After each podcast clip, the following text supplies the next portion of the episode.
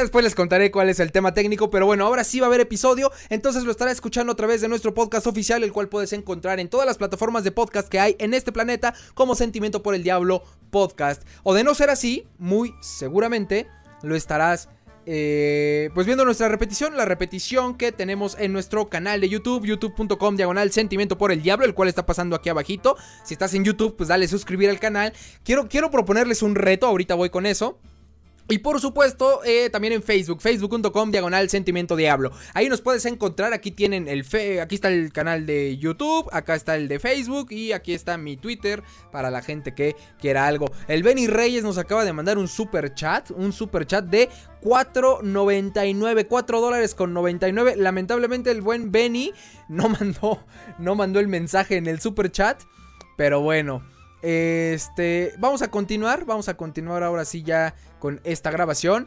Y bueno, para toda la banda que está en YouTube, bueno, incluso en Facebook, ¿eh? Si ustedes lo están viendo en Facebook, yo les diría, váyanse a YouTube porque vamos a poder hacer algo. Antes que otra cosa, antes de cualquier otra cosa y de que pasen cualquier cantidad de situaciones, quiero pedirles a todos, a toda la banda que está en estos momentos eh, ahí está el superchat del buen Benny Reyes, nada más que no mandó, insisto, no mandó este mensaje.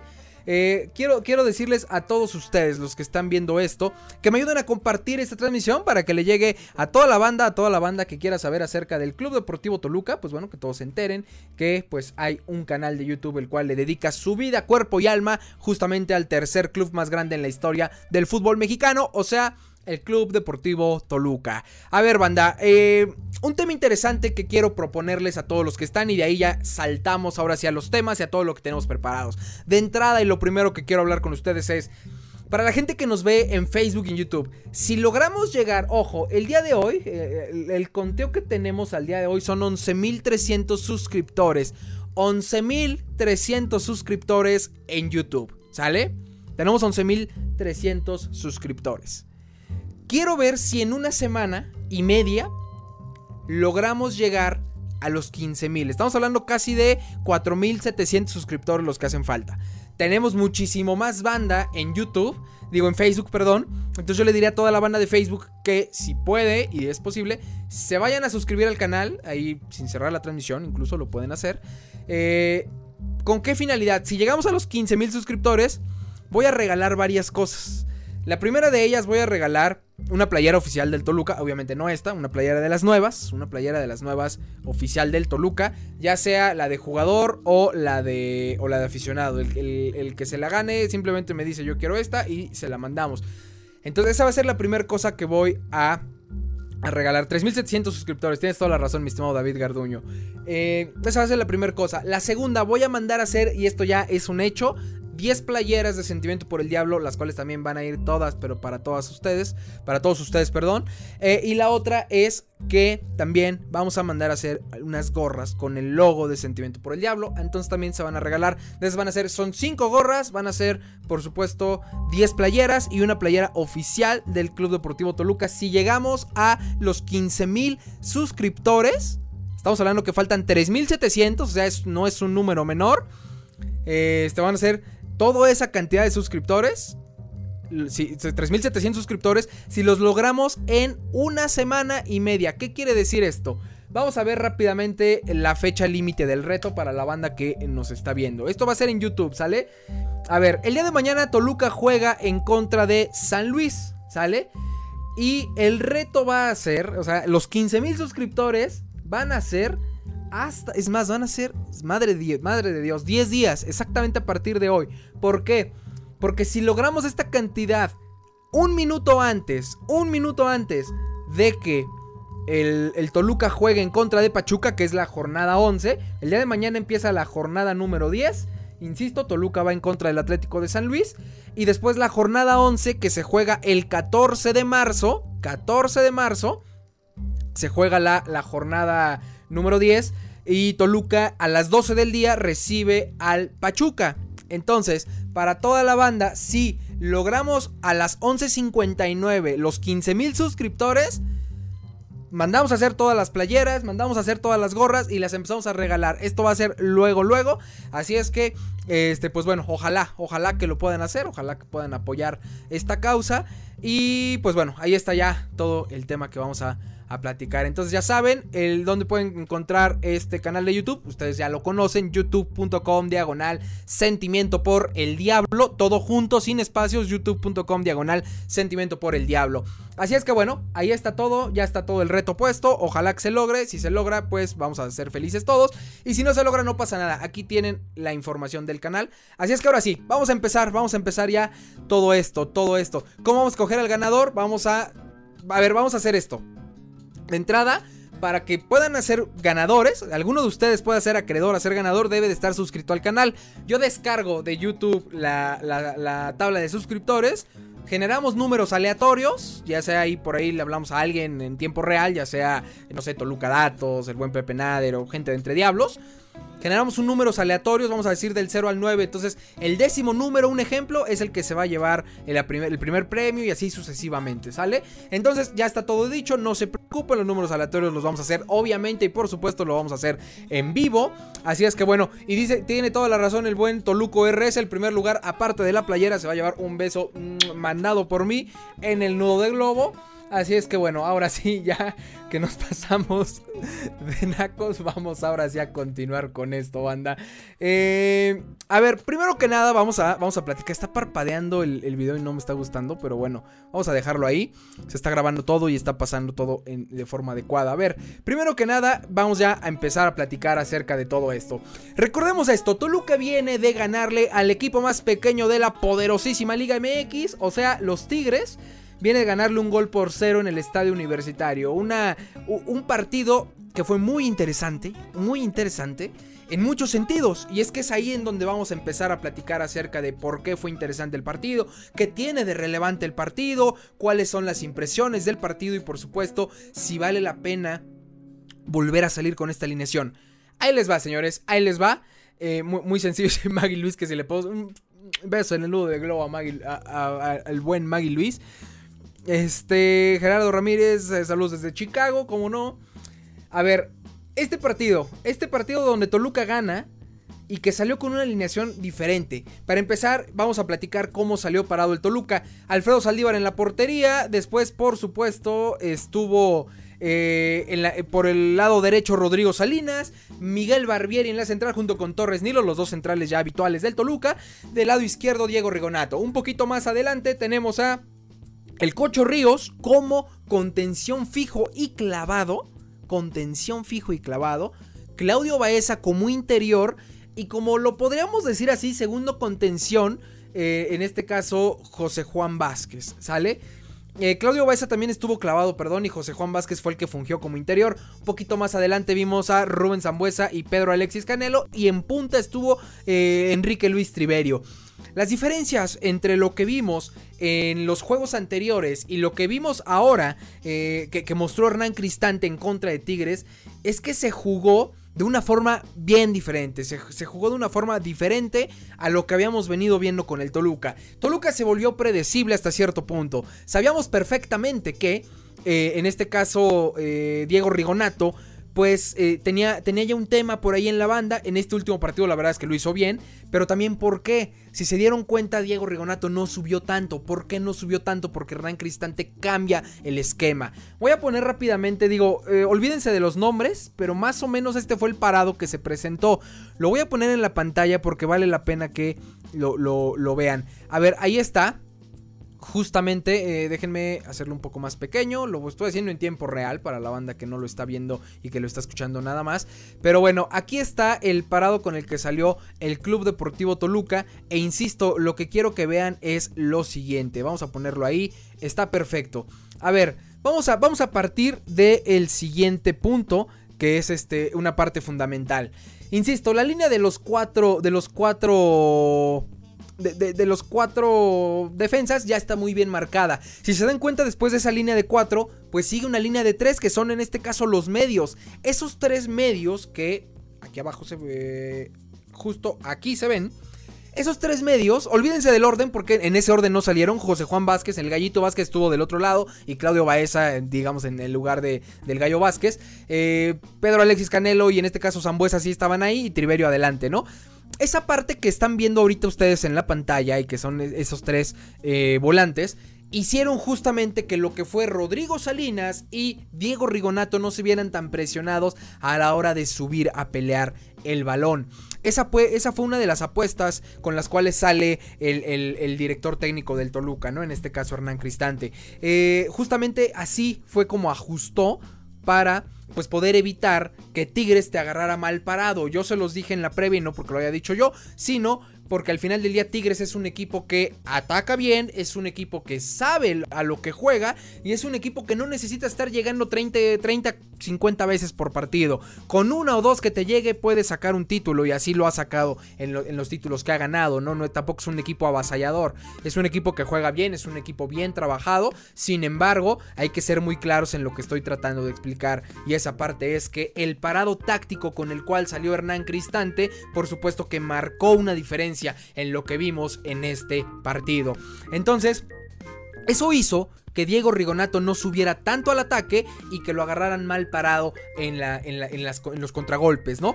También digo, hay que, hay que destacar algo muchísimo. Los dos, los dos centrales que están en, ahora sí que en la línea de los defensas y en el centro del campo, se, rifaron como los grandes, como los dioses. Hicieron un partido a mi punto de vista exquisito. Los dos, tanto Barbieri como, como Jorge Torres Nilo.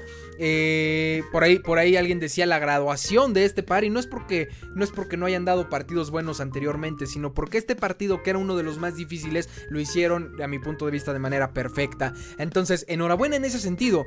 Ahora, un poquito más adelante, pues ¿qué cambió? Cambió, por supuesto, eh, el Gallito Vázquez. El Gallito Vázquez quedó más como líbero, esa fue el que se quedó eh, clavado junto con, junto con el Cocho Ríos. Eh, o sea, es decir, Toluca siempre estuvo defendiendo ¿Con cuántos? Con siete contando al portero, es decir, el portero y otros seis, que son los cuatro centrales y los dos contenciones, que en este caso era Claudio Baeza y el Cocho Ríos. Y el Gallito Vázquez era el que acompañaba a, eh, en este caso a Zambuesa, junto con Triverio hasta arriba y por supuesto Pedro Canelo, que fue el que marca el gol del Gane, ¿no? Eh, cómo cae el gol, ahorita vamos a ese tema. Sin embargo, esta parte es la que quiero que se den una idea de qué fue lo que ajustó Hernán Cristante. No solamente es la alineación, sino que metiendo eh, o haciendo un par de cambios, es decir, quitando a Kevin Castañeda y metiendo al Cocho Ríos, pues tuviste un poquito más de orden en la defensa. los, los laterales dejaron de subir tanto, por lo tanto nunca te agarraron mal parado. Y por supuesto, Aquí algo importante que hizo Cristante fue el pressing en los primeros 25 minutos. Esto ya lo analizamos, sin embargo quiero dejar clarísimo esta parte. Ese pressing que hizo hizo que en los primeros 25 30 minutos del partido Tigres no cruzara la primera mitad del campo. Importantísima. El día de hoy pues evidentemente estamos a la expectativa de qué va a pasar en contra de San Luis. Porque si algo ha mostrado Hernán Cristante es que equipo que gana repite. Equipo que gana repite alineación y repite titularidad. Eso es a lo que nos había acostumbrado Hernán Cristante. Pero ahorita ustedes creen que lo va a repetir en contra de un rival como San Luis. Ojo, sin menospreciarlo. Porque cuando menospreciamos es justo cuando suceden los chascos. Entonces, sin menospreciar a San Luis, yo me atrevería a decir que la verdad es que no pero no van a repetir la alineación. ¿Sale? Creo que por ahí sí hubo un par, como lo dice Diablo COVID, sí hubo un par de, de, perdones, pero al final del día de eso se trata, de eso se trata el fútbol. Y se trata de lo que hizo el Toluca. Toluca jugó, lo voy a decir así, no me va a gustar, pero se los voy a decir con todas sus letras. Toluca jugó a lo Tuca Ferretti. Eso fue a lo que jugó el Toluca. O sea, ¿a qué? A esperar no irse como el Gordon Tobogán, atacar, atacar, atacar con 30, 300. O sea, eso no, tiene, no tenía sentido. El día de hoy, Toluca lo que hizo en ese partido fue tener un orden defensivo. Y aún así, como bien lo dicen, hubo algunas oportunidades de peligro por parte de Tigres. Entonces, e, es por, por supuesto, está claro que no, que, no precisamente fue el, el, mejor partido o el gran partido. Sin embargo, ante un rival muy complicado, Toluca se pudo defender muy bien. Perdón, ustedes ya están viendo por ahí cosas que no tendrían que ver. Pero bueno, ahí está ahora sí ya la pantalla que quería mostrarles. Eh, entonces, eso es lo que quiero dejar claro. Lo que trabajó Cristante fue justamente la manera de poder defender bien el encuentro. Poder tener un orden defensivo y de ahí partir hacia adelante. Me encantó, me, encantó la manera en que se hizo. Porque creo que el, el Toluca jugó por nota. Y si analizamos a los jugadores que, que, estuvieron en el campo de juego uno por uno, que ya lo hicimos y ahorita no, por supuesto no lo voy a, no lo voy a hacer, pues por supuesto tenemos jugadores con una nota alta, prácticamente todos. Hay muy, pero muy pocos, así se los digo, hay muy pocos jugadores que tendrían una nota menor en el partido. Y es justo ahí lo que me detiene a pensar. ¿Ustedes creen que ya haya cambiado la titularidad de algunos jugadores? Es decir, yo se los digo de esta forma. No, ahorita me queda claro que no, todavía no creo que esté García listo. Sin embargo, en el momento que esté García listo, yo creo que el Pollo Saldívar va a regresar a la banca. A pesar de que de partidazos, ¿eh? ¿eh? y eso estoy prácticamente seguro. Eh, el tema de, Enrique Triverio.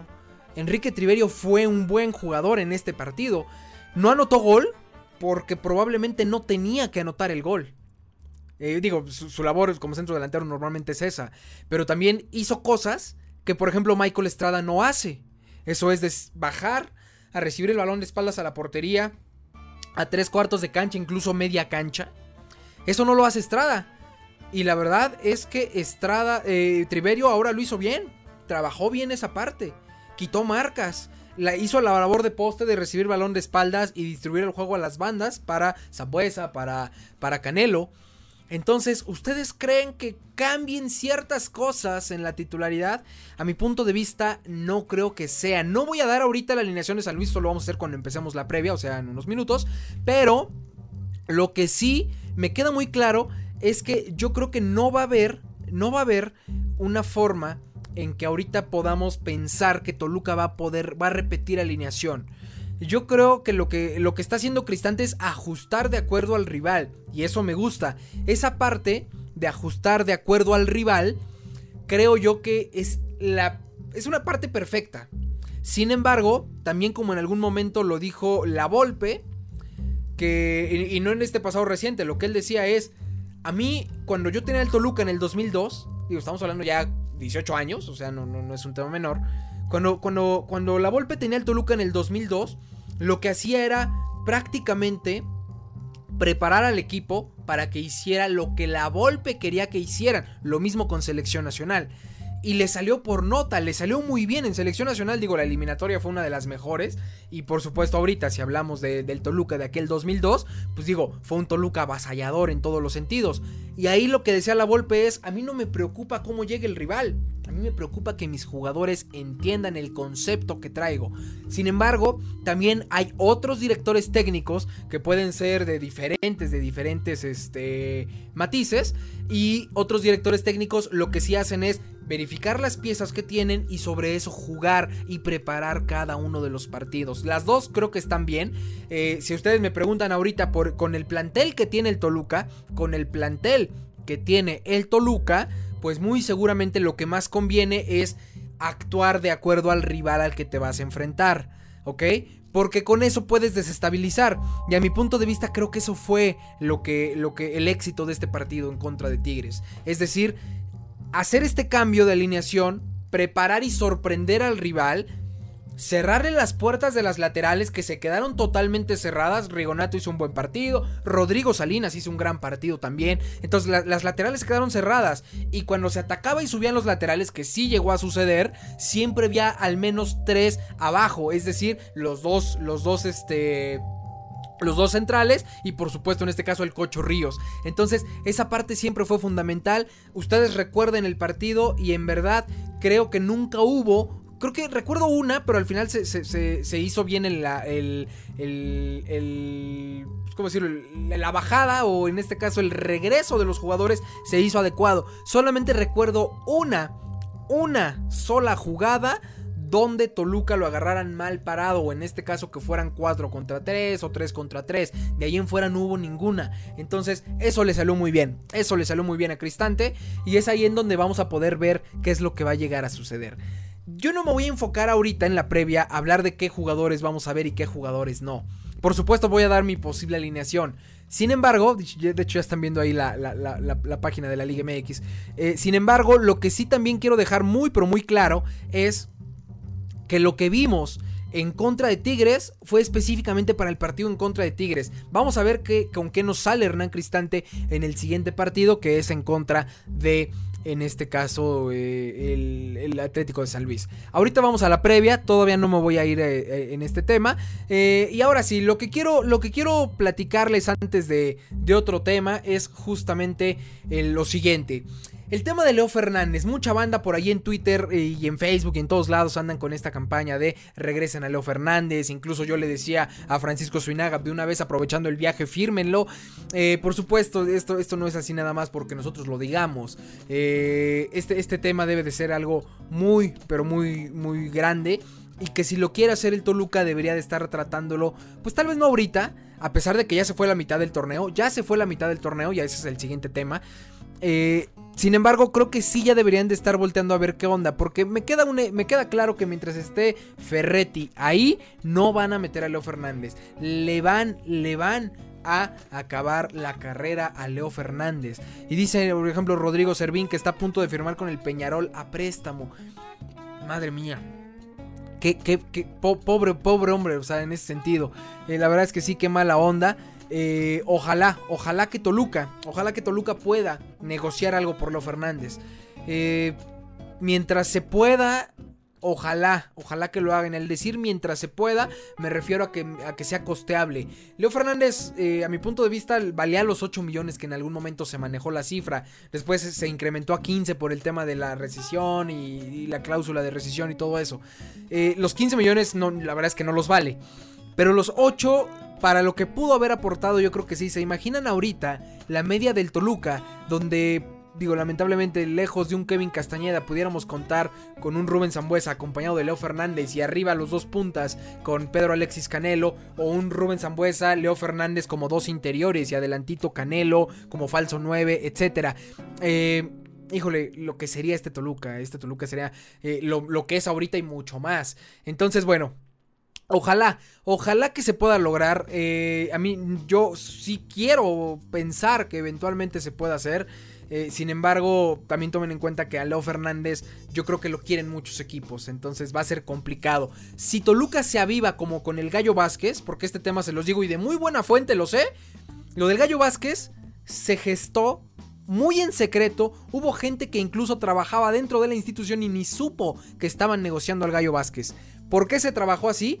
Justo para que no se les cayera la negociación. Entonces, si estos señores, en este caso el equipo de, Ciña o por supuesto Francisco Zunaga y quien sea, se pueden negociar esa parte como lo hicieron con, con el Gallo Vázquez, me queda claro que se puede lograr algo interesante.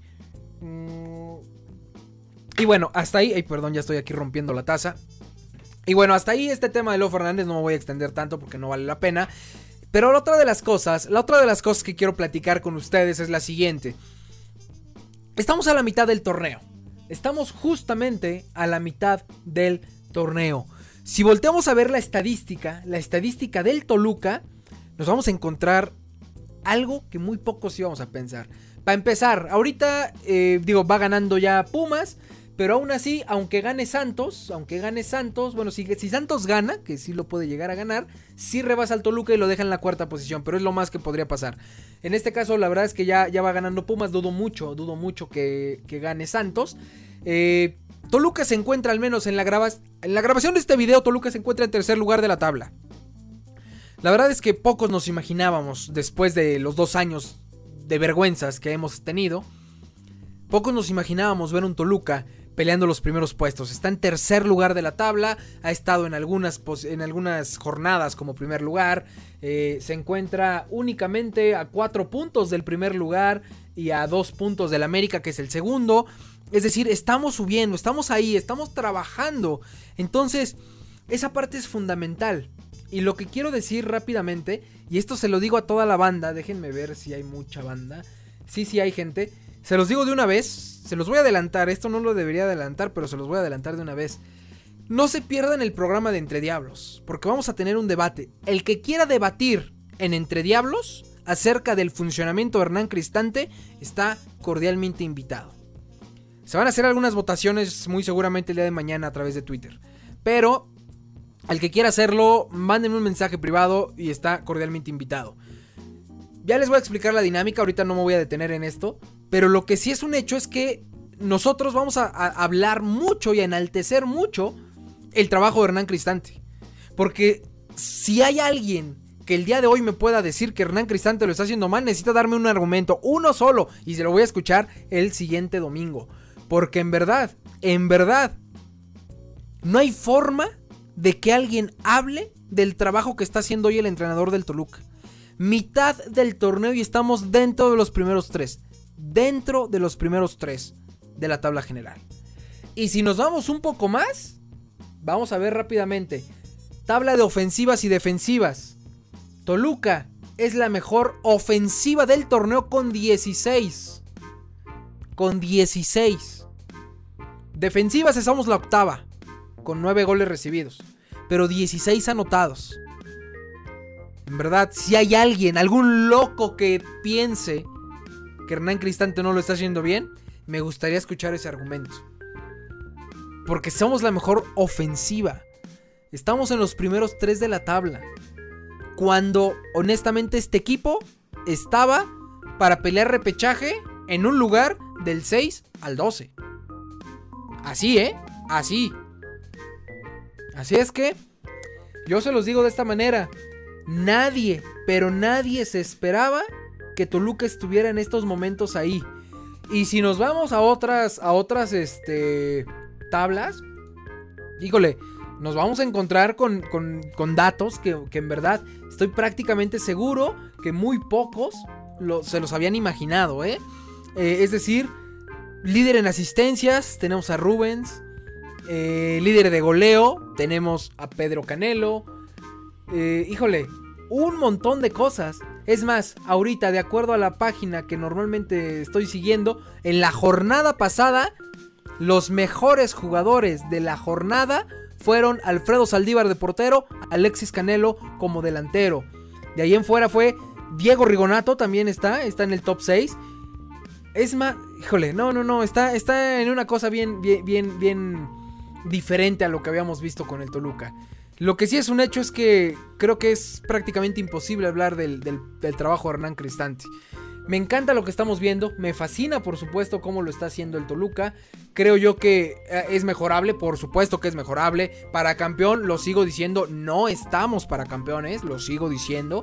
Eh, sin embargo, creo que de una u otra forma se está haciendo mucho, pero mucho mejor las cosas. Así es que bueno, lo voy a dejar ahí ese tema. Para la gente que quiera, mándenme un mensaje. Mi estimado Jesús Sosa, por supuesto, mi querido Educando, pueden mandar mensaje por Instagram, no hay ningún tema. De preferencia a eh, la cuenta Entre Diablos y si no a la mía, no pasa nada. Ahí ahorita va a aparecer por aquí abajo. Este, y bueno, si están de acuerdo, ahí está, justamente mi cuenta de Instagram. Y pues bueno, si están de acuerdo, ahora sí es momento de empezar la previa porque ya nos extendimos un poquillo. Esta previa va a ser interesante. Vamos rápidamente a platicar cómo llegan estos dos equipos. Atlético de San Luis en contra de el Toluca. Los últimos cinco partidos del Toluca. Ganó, ganó, perdió, empató y ganó. Ok, viene de ganar. Justamente el último partido viene de ganar en contra de los, los, este, los gatitos del norte, ¿no? El equipo pequeño que son los Tigres. Y el Atlético de San Luis, en este caso, tiene un saldo similar. Viene de perder, ganar, ganar, perder, em, eh, empatar, perdón. Entonces, está interesante. Esa parte sí es este, un tema fundamental que vale la pena voltear a ver de cómo llegan los equipos. San Luis llega en la novena posición de la tabla general. Novena posición con 11 puntos. Toluca en la tercera posición con 17 puntos. Importantísimo. Eh, otra de las cosas, otra de las cosas que creo que vale la pena, vale la pena eh, mencionar, por supuesto, es la probabilidad de quién va a ganar. Si hablamos de probabilidades, según la página SoftScore, que me encanta por las estadísticas que, que maneja, Toluca tiene el 42% de probabilidades de ganar, San Luis tiene 31% y 26% el empate. Eh, yo no concuerdo tanto con esto. Yo creo que Toluca tiene la posibilidad más grande de poder ganar, no solo el 42, yo me atrevería a ir arriba de un 50%. Eh, Toluca lo ha hecho bien. El partido va por TUDN y por supuesto por ESPN 2.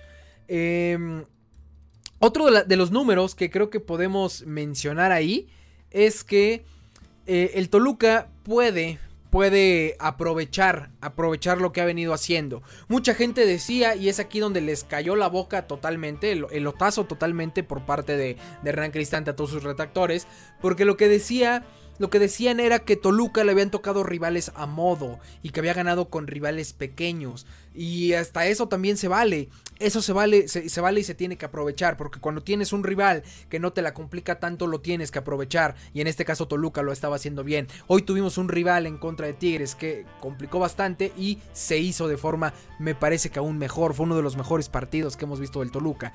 Eh, creo yo que era necesaria, necesaria esta, este cambio, este cambio en la manera de jugar del Toluca. Pero aquí les vuelvo a soltar la pregunta y ahora sí ya estamos en la previa. ¿Ustedes creen que este cambio del Toluca sea permanente? Es decir, que ahorita ya lo que vimos en contra de Tigres lo volvamos a ver.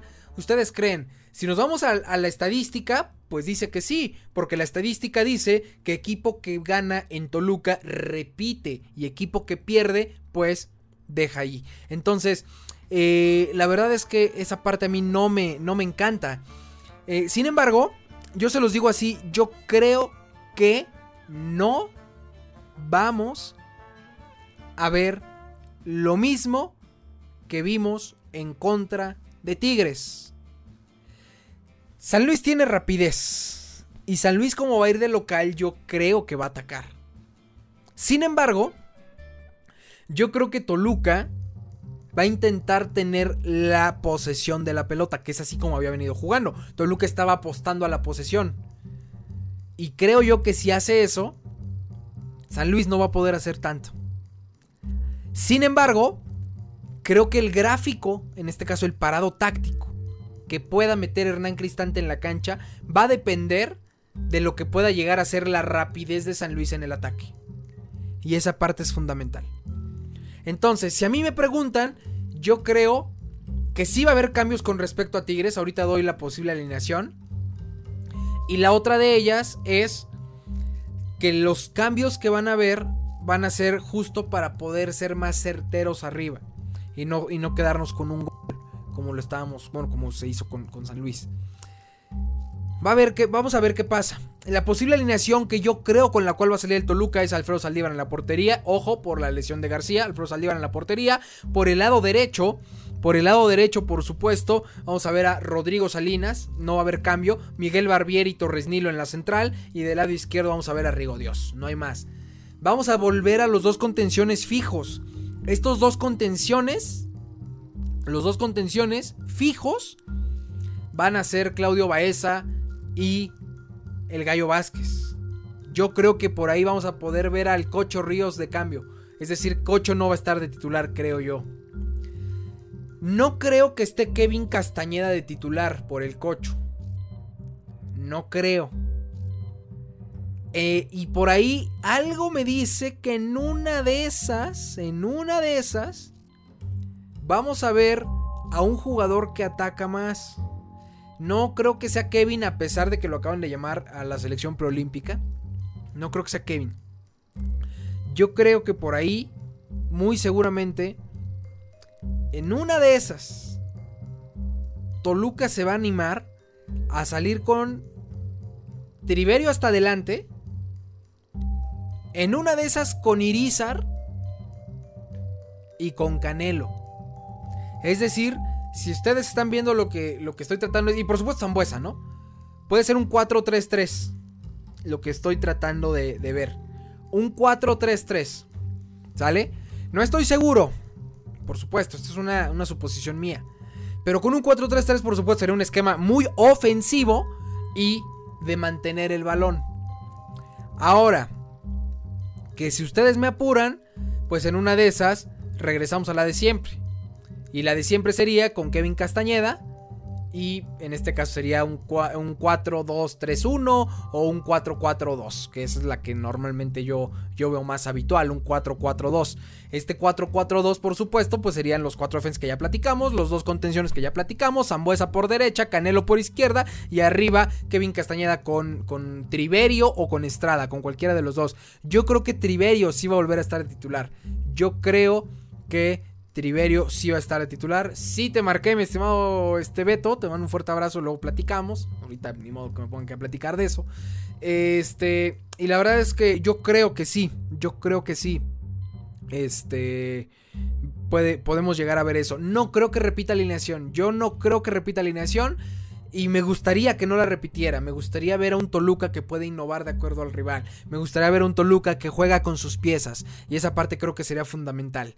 Si volteamos a ver el posible pronóstico, el posible pronóstico de lo que puede ofrecer el Toluca, por supuesto vamos a encontrarnos con algo, con algo padrísimo. Porque yo creo que Toluca puede ganar. No voy a decir que va a ganar por goleada. Yo me, estaba, yo me andaba yendo por los 3 ceros y demás. Pero yo creo que puede ganar por la mínima donde yo creo que la verdad es que no creo que vaya eh, Toluca a anotar tantos goles, pero sí creo que va a recibir. Entonces yo creo que sí recibe al menos un gol el Toluca, pero mete de mínimo dos o tres. Yo me animaría a dar un pronóstico de tres goles por uno por el momento anímico que vive el equipo, el cambio de actitud que se vio en los jugadores, el cambio por supuesto que, se vio en, todos los sentidos, desde el banquillo hasta por supuesto el, campo de juego. Y, si Toluca gana, pues ya se estaría afianzando al menos ya tercera posición, jornada 10. Estamos hablando de que ya se estarían yendo prácticamente dos tercios del torneo y Toluca seguiría en los cuatro primeros, cosa que es fundamental para que las cosas sucedan, para que las cosas vayan a buen puerto.